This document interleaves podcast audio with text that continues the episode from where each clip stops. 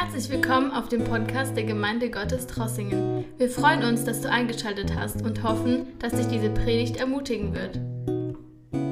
Ich möchte anknüpfen an eine Predigt, die der Steffen Schumacher vor einigen Wochen über die zehn Jungfrauen gepredigt hat. Es hat, hat mich sehr ermutigt, er hat es sehr gut gepredigt. Er, und sein Thema dort war Warten und treu bleiben. Warten und treu bleiben. Er hat darüber geredet, nicht kurzsichtig zu sein, sondern weitsichtig zu sein. Ja, auch ich habe jetzt meine Brille auf, auch ich werde älter, damit ich die Präsentation da hinten sehe. Also nicht kurzsichtig zu sein, nur auf diese Welt begrenzt, sondern weitsichtig zu sein, auf das Reich Gottes zu gucken. Ja? Und wir wissen ja von den fünf Jungfrauen, die klug waren, sie haben sich vorbereitet. Ja, sie waren weitsichtig, sie haben in die Ferne geguckt, haben geguckt, was wird später kommen. Ich muss mich vorbereiten auf das, was kommen wird. Aber es waren immerhin nur 50 Prozent. Es waren nur fünf von den zehn. Ja? Und für die anderen fünf, wir wissen es, wir kennen die Geschichte, war es am Ende zu spät. Die Tür war verschlossen.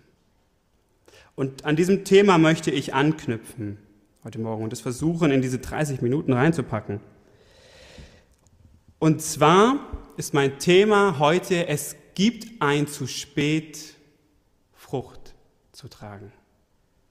Auch dafür gibt es ein zu spät. Und mein Predigtext ist heute aus Matthäus 3, die Verse 1 bis 10, welche ich nachher mit euch durchgehen möchte. Vers für Vers. Jeder von euch hat es äh, sicherlich schon einmal oder auch öfters erlebt. Mal gucken, ob das jetzt hier funktioniert. Jawohl. Man wartet auf den Bus oder auf den Zug und dieser kommt nicht. Ja, man wird älter und älter und der Bus oder der Zug, er kommt einfach nicht. Er hat Verspätung. Oder man wartet auf sein Paket, welches nicht rechtzeitig erscheint. Oder man wartet sogar auf Freunde, die nicht rechtzeitig zu ihrem Termin erscheinen oder zu ihrem Zeitpunkt erscheinen. Sowas kann ich gar nicht leiden. In Brasilien ist Unpünktlichkeit gang und gäbe. Wenn man da eine Feier macht und man sagt 7 Uhr, muss man sich darauf einstellen, die, die Leute kommen erst um 9 Uhr. Das heißt, aber da, da ist es die Kultur, aber hier ist es eben nicht die Kultur. Hier seid es aber jetzt ihr, die warten. Ja? Es geht aber auch andersherum. Es geht auch andersherum. Es kann auch sein, dass andere oder jemand auf euch wartet. Passend jetzt zum Beispiel zur Weihnachtszeit, die jetzt vor kurzem war, fragte ein Sohn seinen Vater, Papa, weißt du eigentlich, welcher Zug am meisten Verspätung hat? Und der Papa überlegte, hm, welcher Zug hat am meisten Verspätung? Nee, weiß ich nicht. Dann sagte ihm der Sohn, den Zug, den du mir letztes Jahr zu Weihnachten versprochen hast. Seht ihr, auch wir können vergessen und andere müssen auf uns warten. Ja? Und so gibt es zum Beispiel auch, wie Richard schon gesagt hat zu Beginn, es gibt immer wieder Dinge, die wir uns vorgenommen haben zu tun und haben sie nicht getan. Gerade zum Jahreswechsel ja, neigen wir sehr oft dazu, uns Vorsätze zu machen. Ja, das Jahr geht zu Ende, es kommen neue Vorsätze. Ja, dieses Jahr lese ich bestimmt meinen Bibelleseplan durch. Kennen vielleicht viele von uns. Dieses Jahr möchte ich mehr beten. Dieses Jahr möchte ich mehr evangelisieren. Oder ich möchte mehr als Licht leuchten in meiner Arbeit. Was man sich auch für Vorsätze macht, diese Vorsätze an und für sich sind nicht schlecht. Aber oft merkt man am Ende vom Jahr, es ist zu spät. Ich habe viele Vorsätze nicht einhalten können. So gibt man sogar oft auch Gott Versprechen, man wird dieses oder jenes tun und hat es am Ende nicht getan. Oder man hat es nicht eingehalten. Das sind Dinge, die sind alle zeitlich begrenzt. Und Gott sei Dank haben wir wieder ein neues Jahr, wo wir uns wieder neue Vorsätze machen können. Aber es wird eine Zeit geben, wo es wirklich zu spät ist. Es wird eine Zeit geben, wo Jesus Gericht halten wird. Und dann ist es vorbei mit den guten Vorsätzen. Dann können wir lange auf das neue Jahr warten. Dann wird es zu spät sein. Und das ist auch in diesem Kapitel 3 sehr gut verdeutlicht, was Johannes seinen Zuhörern sagen möchte. So, betrachten wir uns nun einmal den Bibeltext aus Matthäus Kapitel 3. Wer seine Bibel dabei hat, darf sie gerne mit aufschlagen, um zu prüfen, ob ich überhaupt das Richtige lese oder sage. Kapitel 3, die Verse 1 bis 10 aus dem Matthäusbrief. In jenen Tagen aber erscheint Johannes der Täufer und verkündigt in der Wüste von Judäa und spricht, tut Buße, denn das Reich der Himmel ist nahe herbeigekommen. Das ist der, von welchem geredet wurde durch den Propheten Jesaja, der spricht, die Stimme eines Rufenden ertönt in der Wüste, bereitet den Weg des Herrn, macht seine Pfade eben. Er aber, Johannes, hatte ein Gewand aus Kamelhaaren und einen ledernen Gürtel um seine Lenden, und seine Speise waren Heuschrecken und wilder Honig. Da zog zu ihm hinaus Jerusalem und ganz Judäa und das ganze umliegende Gebiet des Jordan. Und es wurden von ihm im Jordan getauft, die ihre Sünden bekannten. Als er aber viele von den Pharisäern und Sadduzäern zu seiner Taufe kommen sah, sprach er zu ihnen Schlangenbrut. Wer hat euch eingeredet, ihr könntet dem zukünftigen Zorn entfliehen? So bringt nun Früchte, die der Buße würdig sind. Und denkt nicht bei euch selbst sagen zu können, wir haben Abraham zum Vater, denn ich sage euch, Gott vermag dem Abraham aus diesen Steinen Kinder zu erwecken. Es ist aber auch schon die Axt an die Wurzel der Bäume gelegt. Jeder Baum nun, der keine gute Frucht bringt, wird abgehauen und ins Feuer geworfen. Bis hierhin Gottes Wort und ich möchte mit euch Vers für Vers durchgehen, damit wir verstehen, was möchte uns diese Passage sagen, was hat sie damals gesagt zu dem Kontext. Fangen wir mal an mit Vers 1. In jenen Tagen aber erscheint Johannes der Täufer und verkündigt in der Wüste von Judäa. In jenen Tagen. Was waren das eigentlich für Tage? Es waren die Tage, an denen Jesus noch als junger Mensch nach Nazareth kam. Wir wissen die Vorgeschichte, wo er fliehen musste mit seinen Eltern nach Ägypten und dann später, wo ähm, Herodes gestorben war, sind sie wieder zurückgekommen er hatte aber Angst, dort zu bleiben, Josef, und dann sind sie hoch nach Nazareth gegangen. Und in diesen Tagen, wo Jesus da oben war, fängt jetzt auch an, sein Cousin Johannes zu wirken. Und sein Cousin war sechs Monate älter als Jesus. Ja? Es waren die Tage, an denen Jesus auch bald anfing zu wirken. Wir wissen es, das folgende Kapitel wird dann Jesus getauft, wird in der Wüste versucht und später fängt er im Gebiet von Naphtali und Sebulon an zu wirken. Jesus beginnt sein Wirken auf der Erde. Und wo ist alles gewesen? In der Wüste. In der Wüste von Judäa. Da möchte ich nachher nochmal drauf eingehen weil es auch wichtig ist zu wissen in diesem Kontext. Okay, was hat nun Johannes gesagt? Der Cousin von Jesus, der vor Jesus angefangen hat zu wirken. Was hat Johannes zu der Volksmenge gesagt? Er hat gesagt und spricht, tut Buße, denn das Reich der Himmel ist nahe herbeigekommen. Und das griechische Wort hier für tut Buße steht im Imperativ Präsens. Also Imperativ kennen wir ja, eine Aufforderung. Und Präsens, Imperativ Präsens ist eine anhaltende Aufforderung, es immer wieder zu tun. Es ist nicht nur eine einmalige Buße, sondern es ist eine immer wiederkehrende Buße, die wir nötig haben. Und Gott sei Dank auch immer wieder tun dürfen. Stellt euch mal vor, das wäre nur in Singular geschrieben und man dürfte es nur einmal tun.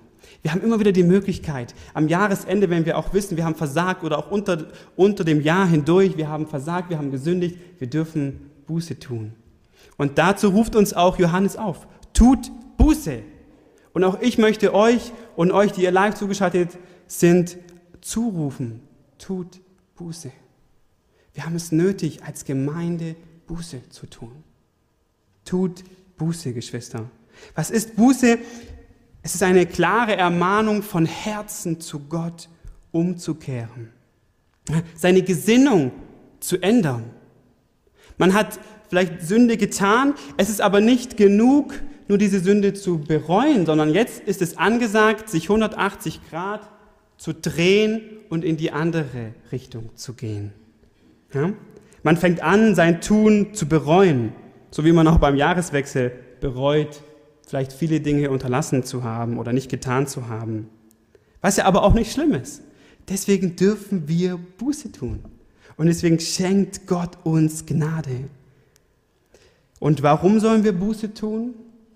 Es ist so wichtig, weil die Königsherrschaft Gottes oder das Reich der Himmel, die Königsherrschaft Gottes kann auch übersetzt werden. Es ist nahe. Es ist nahe. Es ist so wie, wenn die Königin von England kommt oder ähm, vielleicht Angela Merkel, nehme ich jetzt einfach mal, wenn jemand Hohes kommt, dann und man weiß, man ist eingeladen, man erhält vielleicht eine persönliche Einladung, dann wird man sich doch auch vorbereiten. Man wird vielleicht sein schickstes Hemd vielleicht aus dem Schrank holen, man wird sich hübsch machen, man wird sich duschen, man bereitet sich doch vor, wenn jemand kommt, von dem man weiß, er hat eine hohe Position. Und hier geht es um einen König. Und nicht nur um einen König, sondern um den König der Könige. Um den geht es hier. Der wird kommen. Wie bereiten wir uns vor? Wie bereitest du dich vor? Wie bereite ich mich vor? Das sagt Johannes. Und dann sagt, wird über Johannes weiter gesagt, das ist der, von welchem geredet wurde durch den Propheten Jesaja, der spricht, die Stimme eines Rufenden ertönt in der Wüste, bereitet den Weg des Herrn, macht seine Pfade eben. Jetzt möchte ich euch mal ein reelles Foto zeigen, wie wirklich die Straßen in Brasilien teilweise aussehen. Und das ist wirklich so. Und da muss ich mit einem Bus durch. Also diese Löcher sind nicht mehr normal. Ja? Wenn wir bei uns, das ist, fand, fand mein Schwiegervater so interessant, wir waren bei uns auf der Straße, habe ich sie vom Flughafen abgeholt und dann stand da, Achtung, Straßenschäden. Dann waren da irgendwo so zwei, zwei, drei kleine Risse gewesen. Und dann machen wir schon gleich zwei, drei Schilder, Achtung, Straßenschäden. Dort sind solche Löcher und es, und es existiert kein Schild. Also, macht seine Pfade eben. Johannes ist der Wegbereiter Jesu, ja. Es ist so, wie wenn Johannes jetzt anfängt, diese Löcher zu schließen, den Weg bereit zu machen, dass derjenige, der den Weg geht, derjenige, der kommt, das ist Jesus, den Weg bereitet, dass er einfacher passieren kann. Ja, dass er es leichter hat und nicht ständig ausgebremst wird hier und da. Ja? Und so ist es die Aufgabe oder Auftrag gewesen vom Johannes, die Menschenherzen vorzubereiten auf den König, der kommt. Und so ist es auch meine Aufgabe und unsere Aufgabe, die Herzen vorzubereiten. Hey, es kommt jemand. Bereite dich vor. Bereite dich vor. Aber oft muss man sich vielleicht fragen, sind wir vielleicht sogar eher oft Löcher oder Steine? Da muss ich mich ganz persönlich angucken, bin ich vielleicht oft eher Hindernis? Dass das Reich Gottes wachsen kann? Bin ich eher vielleicht oft hinderlich, gerade in so einer Krisenzeit, dass jemand Gott findet? Was gebe ich für ein Bild von mir?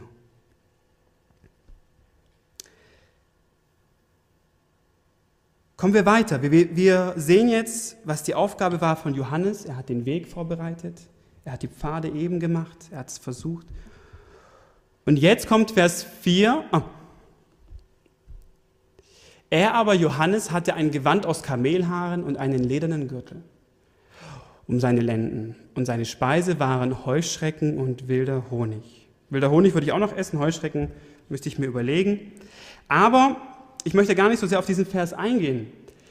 Es wird uns nur darin verdeutlicht, wenn wir es mit 2. Könige 1, Vers 8 vergleichen, dass Elia in derselben Weise gewandelt ist, wie hier Johannes. Einfach simpel. Und wir wissen, dass er im selben Geist gewandelt ist wie Elia. Und dann geht es weiter. In Vers 5 heißt es, da zog zu ihm hinaus Jerusalem und das ganz und ganz Judäa und das ganze umliegende Gebiet des Jordan. Und dieses Ereignis, in dem Johannes jetzt anfängt zu wirken und die, und die Löcher zu schließen, die Pfade eben zu machen, liegt in einem sehr interessanten Wirkungsfeld. Eigentlich wollte ich heute meinen Laptop hier vor mir haben, dann hätte ich euch Sachen unterstrichen. Es hat leider nicht funktioniert, aber ich hoffe, ihr seht es so. Und zwar in der Wüste von Judäa, wie wir schon auch in Vers 1 gelesen haben. Er wirkte in der Wüste von Judäa. Die Wüste von Judäa könnt ihr hier hoffentlich sehen. Auf dem Bild habe ich mal rot markiert. Hier befindet sich die Wüste von Judäa. Ja. Ähm, die, die Taufstätte, wo Johannes getauft hat, wird meistens immer oben gezeigt beim See Genezareth. Ähm, da gibt es verschiedene Meinungen. Manche meinen auch, es sei eher weiter unten gewesen und oben wurde einfach nur aus touristischen, touristischen Zwecken dorthin gemacht, weil es einfach nahe am See Genezareth ist. Aber wir sehen, hier ist die Wüste von Judäa und da fängt Johannes an zu wirken. Ja? Es ist eine Steppenregion, die sich von Jerusalem bis an den Jordan zieht. Und es ist eher eine baumlose Landschaft. Ich zeige euch mal ein Bild, was ich persönlich gemacht habe, wo ich in Israel war. Da war ich auf einer Zweitagesreise gewesen, habe ich dieses Bild gemacht. Und das ist genau an diesem Ort. So sieht es dort aus. Da fängt Johannes an zu wirken, natürlich noch ein bisschen weiter Richtung Jordan. Also eher eine baumlose Landschaft, trocken, ohne viel Grün. Und wenn mal ein Baum kam, ja, dann kommt das nächste Foto, da möchte ich jetzt nicht mich zur Schau stellen, sondern den Baum. Ich weiß auch nicht, warum ich den Baum dort umarmt habe, da war ich halt noch jung. Und da, und da war ich mit dem Matthias unterwegs und dann kommt ein Baum, einfach in einer Landschaft, wo gar nichts ist, einfach mal ein Baum und ich wundere mich, warum der überhaupt so groß geworden ist. Und komplett vertrocknet. Ja? Und wir sehen und wir haben gesehen in dem Vers, dass die Leute von Jerusalem her kamen. Das heißt, sie mussten durch dieses Gebiet durchgehen, um bis an Johannes zu kommen. Was sehr wichtig ist zu wissen, wenn wir uns den Vers 10 später betrachten. Ja, Johannes wusste, dass die Pharisäer zu sehr hoher Wahrscheinlichkeit aus Jerusalem kamen. Ja, auch heute noch die meisten orthodoxen Juden halten sich in Jerusalem auf der heiligen Stadt. Ja? Also sie mussten hier erstmal durch die Einöde durch. Ja? Und wer ja auch von euch schon mal in Israel war, der weiß ganz genau, wie das aussieht. Das heißt, auf dem Hinweg war es für die Pharisäer und für die Sadduzäer, aber auch für die anderen Zuhörerschaft, die aus den umliegenden Gebieten kamen, unausweichlich, diese trockene Landschaft zu sehen, diese Einöde, den vertrockneten Baum.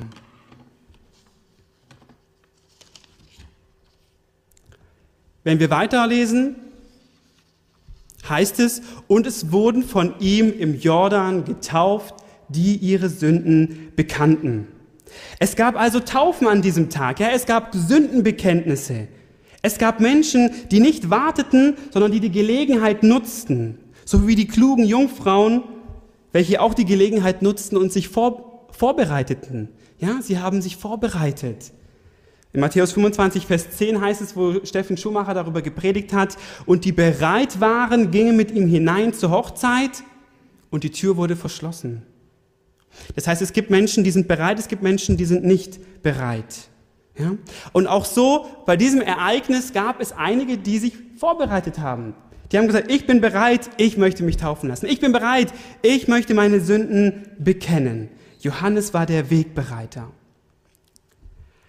Als er aber, jetzt kommt Vers 7 und die Zeit rennt mir dahin, als er aber viele von den Pharisäern und Sadduzäern zu seiner Taufe kommen sah, sprach er zu ihnen, Schlangenbrut, wer hat euch eingeredet, ihr könntet dem zukünftigen Zorn entfliehen?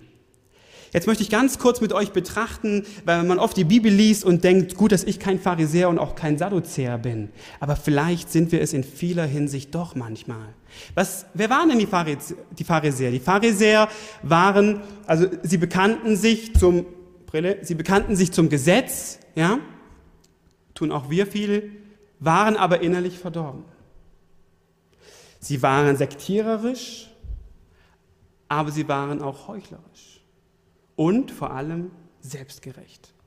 Und wer waren denn die Sadduzäer? Die Sadduzäer waren religiöse Skeptiker, also in vielen Dingen ungläubig.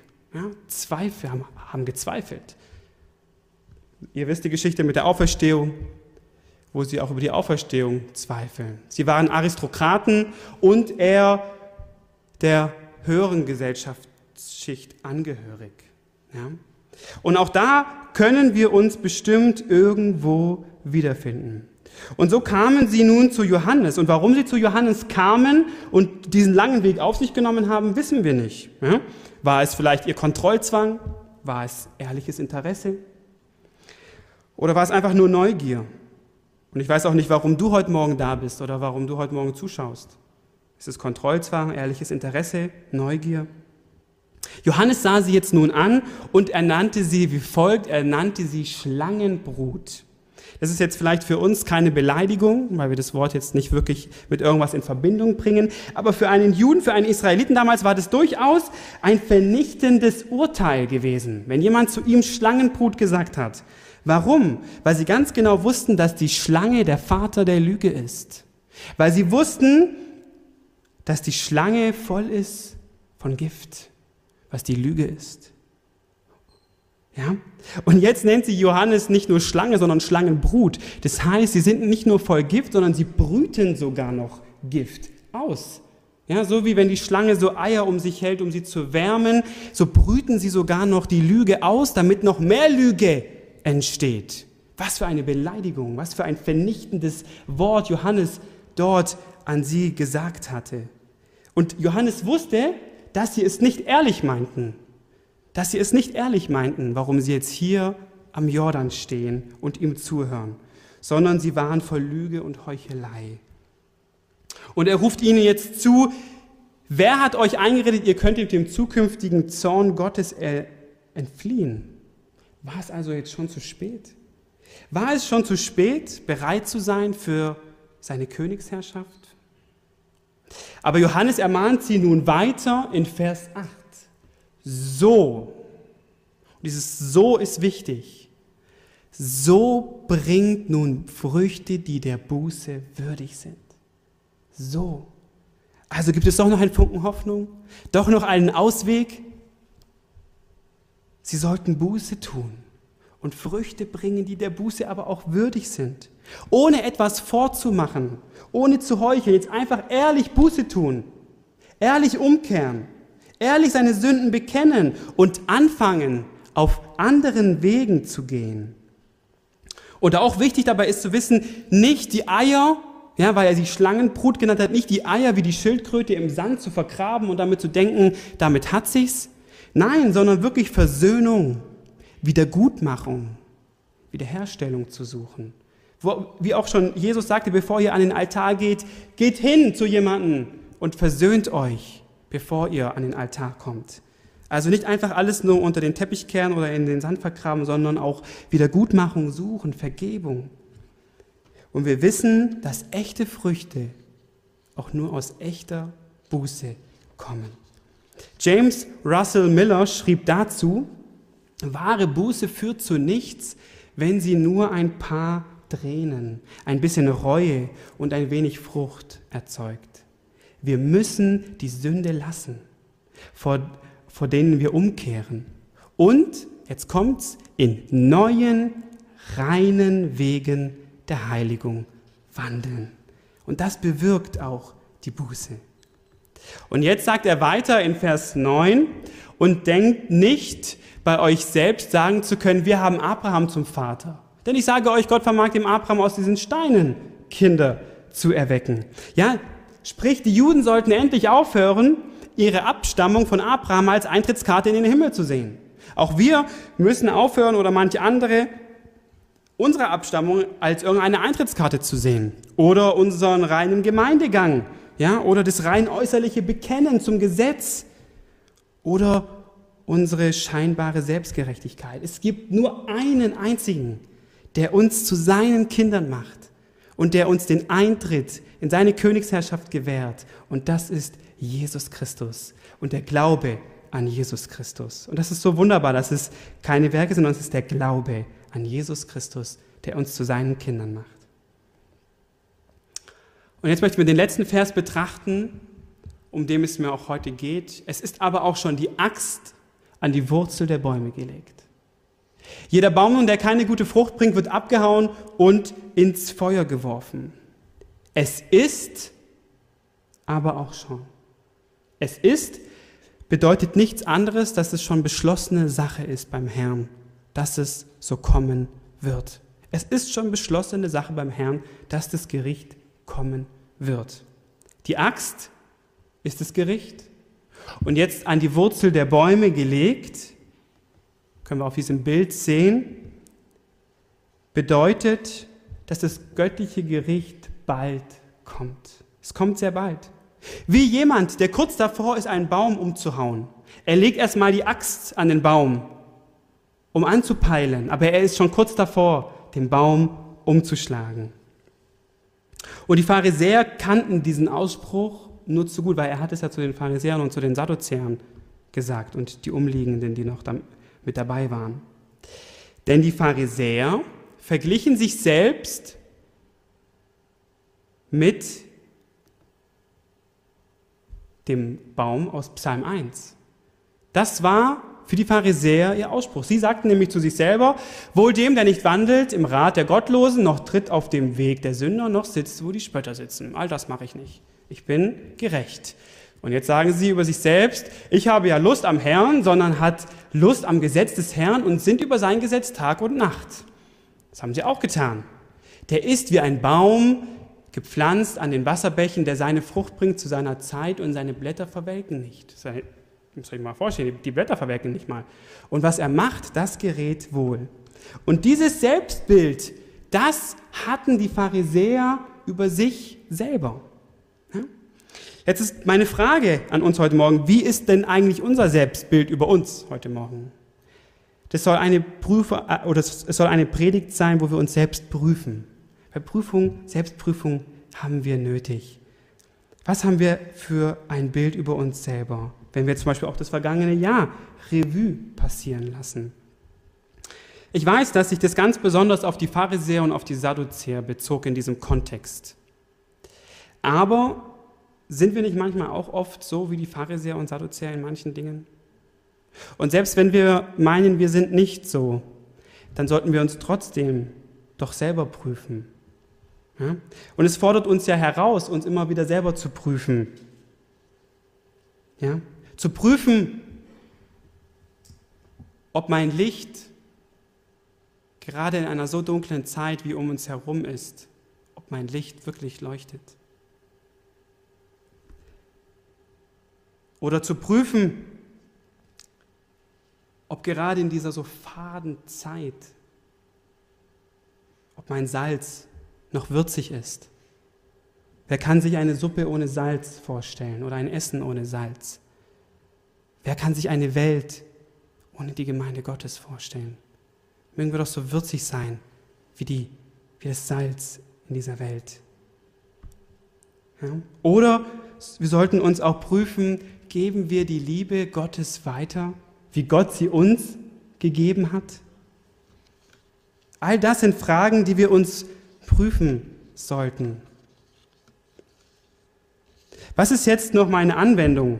Oh, gar nicht mal so schlecht.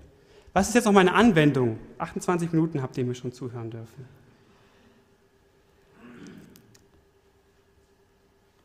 Was ist die Anwendung aus dem Text heute Morgen aus Matthäus 3, Verse 1 bis 10? Ich möchte uns folgende Fragen stellen. Bringen wir noch echte Früchte? bringen wir noch echte Früchte. Die Pharisäer, möchte ich euch sagen, dachten auch von sich, dass sie echte Früchte brachten. Sie verglichen sich mit dem Baum im Psalm 1. Mit Früchten wir kennen es aus Galater 5, Vers 22, das sind die Früchte, das ist die Frucht des Geistes. Haben wir die Frucht des Geistes? Liebe, Freude, Friede, Langmut, Selbstgeduld, ja, Selbstbeherrschung, Treue, Güte. Haben wir diese Früchte? Prüfen wir uns doch dieses Jahr. Oder sind wir ein Baum, von dem jemand pflücken kann und sich an deinen Früchten erfreuen kann? Ich finde immer ein Baum sehr trostlos, wenn er am Rand steht und einfach nur umsonst Früchte bringt. Und deswegen gibt es ja jetzt seit diesem Jahr oder seit letztem Jahr schon diese Aktion, diese Bäume, die am Rand stehen, weil man ja nicht wusste, darf ich jetzt davon pflücken oder nicht, gibt es einige, die ja ein rotes Schild, glaube ich, war ein rotes Schild dran machen. Und damit heißt es, dieser Baum ist für die Öffentlichkeit zugänglich. Ihr dürft von diesem Baum Äpfel pflücken oder Früchte pflücken. Ja? Und so ist es auch wichtig, wir bringen Frucht nicht nur für uns, sondern damit andere von uns pflücken können. Nochmal die Frage, habe ich genug Öl in meiner Lampe? Ja, wie Steffen Schumacher gefragt hat. Sind meine Wurzeln am Wasserbach? Das braucht es, um die Früchte auch wachsen zu lassen. Und ganz wichtig bei einem Baum ist es, wenn ein vertrockneter Ast dort ist, dass man diesen abschneidet. Weil wenn man diesen da belässt, kann kein neuer Zweig entstehen, weil dem Baum die Kraft fehlt. Und so haben wir es nötig, Buße zu tun und die alten Äste, die alten verdorbenen Früchte abzulegen vor Gottes Thron, um Vergebung zu bitten. Und dann wird er sie entsorgen und es können neue Äste entstehen mit neuen Früchten. Dann nochmal die Frage, sind wir nur kurzsichtig oder weitsichtig? Warum sollen wir das alles machen? Nicht auf die Kurzsichtigkeit gesehen, sondern wir wollen weitsichtig gucken. Wir wollen gucken, wir wollen auf das Reich Gottes gucken. Das ist unser Ziel. Nicht diese Erde, nicht unser Haus hier, sondern das Reich Gottes ist unser Ziel. Und die gute Nachricht ist, an all dem, was ich euch jetzt heute Morgen gesagt habe, dass wir Gott immer noch, gerade an diesem heutigen Tag, darum bitten dürfen. Es ist immer noch Gnadentag.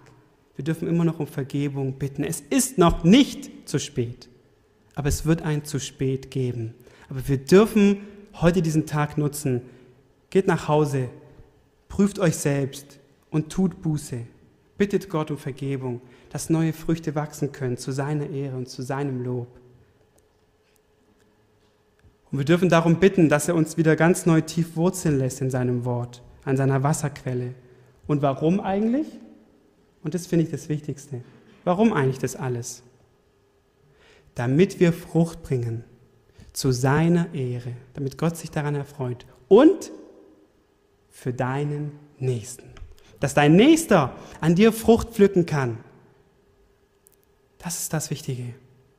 Geschwister, seid mit diesen Worten an dem heutigen Sonntagmorgen ermahnt, aber auch ermutigt und gesegnet. Amen. Danke, dass du unsere Predigt angehört hast. Wenn dich die Botschaft angesprochen hat, dann teile sie gerne mit deinen Freunden und Bekannten, dass auch sie diese Predigt hören können. Wir wünschen dir Gottes Segen.